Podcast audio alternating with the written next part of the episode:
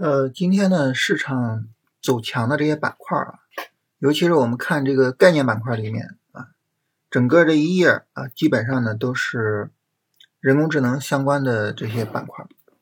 呃，所以呢，我们把这个和人工智能相关的这些板块呢，呃，我们画一下图啊，就是我们来看看它是一个什么情况。首先呢，我们画一下人工智能的图啊，嗯。人工智能呢，这里实际上是有一个漫长的一个调整啊，这个漫长的调整呢和前面这个调整啊，整个行情规模差不太多，而且呢，两者啊差不多在一个位置上啊，这个位置是什么呢？这个位置就是当时啊这个高点，这个高点在这一波的时候没有被正式的跌破啊，一度跌破，然后再度收回来，没有被正式的跌破。然后现在呢，也是跌到这个高点附近，然后市场开始有支撑，所以整体来说呢，这个人工智能的行情，我们可以理解为是一个周线级别的小波段，啊，所谓小波段走势呢，就指的是这两个高点之间有背离，但是呢，没有向下跌破前低，啊，周线级别一个小波段走势。那么如果说这个周线级别的小波段能走成的话，那么它会走出来什么样的行情呢？就有可能啊，这个这个我们没办法确定，就有可能会走出来类似这样的行情。我们来看，周线上一波拉升，然后一个小波段，然后周线一个拉升，然后现在一个小波段，所以它有可能呢，就周线上有一波明显行情。当然这一波行情大概率的和前一波行情形成背离结构，但即便如此啊，它的上涨空间。上涨的这个整体的幅度可能也会是比较大的。我们看它，即便是到前高附近，也要有百分之十几的幅度啊。那么有可能持续呃一两个月的时间啊。如果说能走出来百分之十几到百分之二十的幅度，能够拉升一两个月的时间，那么对于一个板块来说呢，实际上就是一个非常非常好的行情啊。所以对于人工智能这一波呢，可能我们需要重点的去关注一下。然后和人工智能相关的这个行业指数啊，板块指数，一个比较重要的就是互联网指数。这个互联网指数呢，呃，它是今天涨幅比较大的。然后互联网这个指数它对应于一个 ETF，叫游戏 ETF 啊。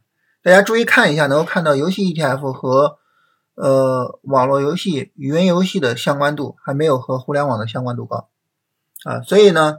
互联网呢，我们去参与啊，既可以去做个股，也可以去做行业 ETF，因此呢，它是一个非常重要的板块。这个板块呢，我们看它的整个弹性就大得多。大家说弹性大什么意思呢？我们把它和人工智能叠加一下啊，叠加一下呢，你会发现呢，就是它在涨的时候呢，涨的会比人工智能更厉害，是吧？然后呢，它调整的时候呢，调的其实也比人工智能更厉害。怎么讲呢？我们看这个游戏，实际上呢是跌破了前低的啊，前面反抽到前低附近，然后再度往下跌，所以它弹性大。如果说人工智能能走出来一波行情，实际上说白了，我们更愿意去做那个啊，这个弹性小，然后看似波动小、比较安全的呢，还是愿意去做弹性大的呢？毫无疑问，是吧？愿意去做弹性大的啊。所以如果说呢？人工智能这一波行情能走出来，那么互联网它后面的空间可能会更大一些啊，因为弹性大嘛，所以呢这个方向就特别值得我们去注意一下啊，就很明显的看出来是吧？涨的时候涨得更多，跌的时候跌的更多啊，整个弹性会更大一些啊，这是互联网，然后其他的相关的，比如说数据方面的这个。数据方面呢，它走的就相对来说比较强一些。它不仅仅是没有破位，而且呢，周线上是有一个明显的底台的，是吧？啊，然后还有像算力这个方面，算力这个方面呢，和数据方面是类似的，就周线上是有一个明显底台，所以它们两个的走势呢会更强一点。所以整体上来说呢，就是数据的方面、算力的方面，还有呢就是互联网，就这几个方面可能是人工智能。这一波行情啊，相对来说会比较重要的方面。人工智能的每一波炒作呢，它这个炒作的方向都不太一样啊。有时候炒互联网啊，就前面互联网涨得厉害的时候，是吧？有些时候呢，炒这个传媒娱乐啊。那有些时候呢，就炒数据和算力啊。有些时候炒知识产权，就它的方向有些时候炒的不太一样。但是整体来说呢，这一波行情有可能就是互联网、数据、算力啊，有可能这些方向会相对重要一些。所以呢，我们需要啊好好的去跟踪一下啊。这是简单的跟大家画一下图，然后我们通过画图来获得相应的信息啊。这个比较重要的信息，第一点，就人工智能它自身是一个周线小波段啊，是一个比较重要的机会。第二点。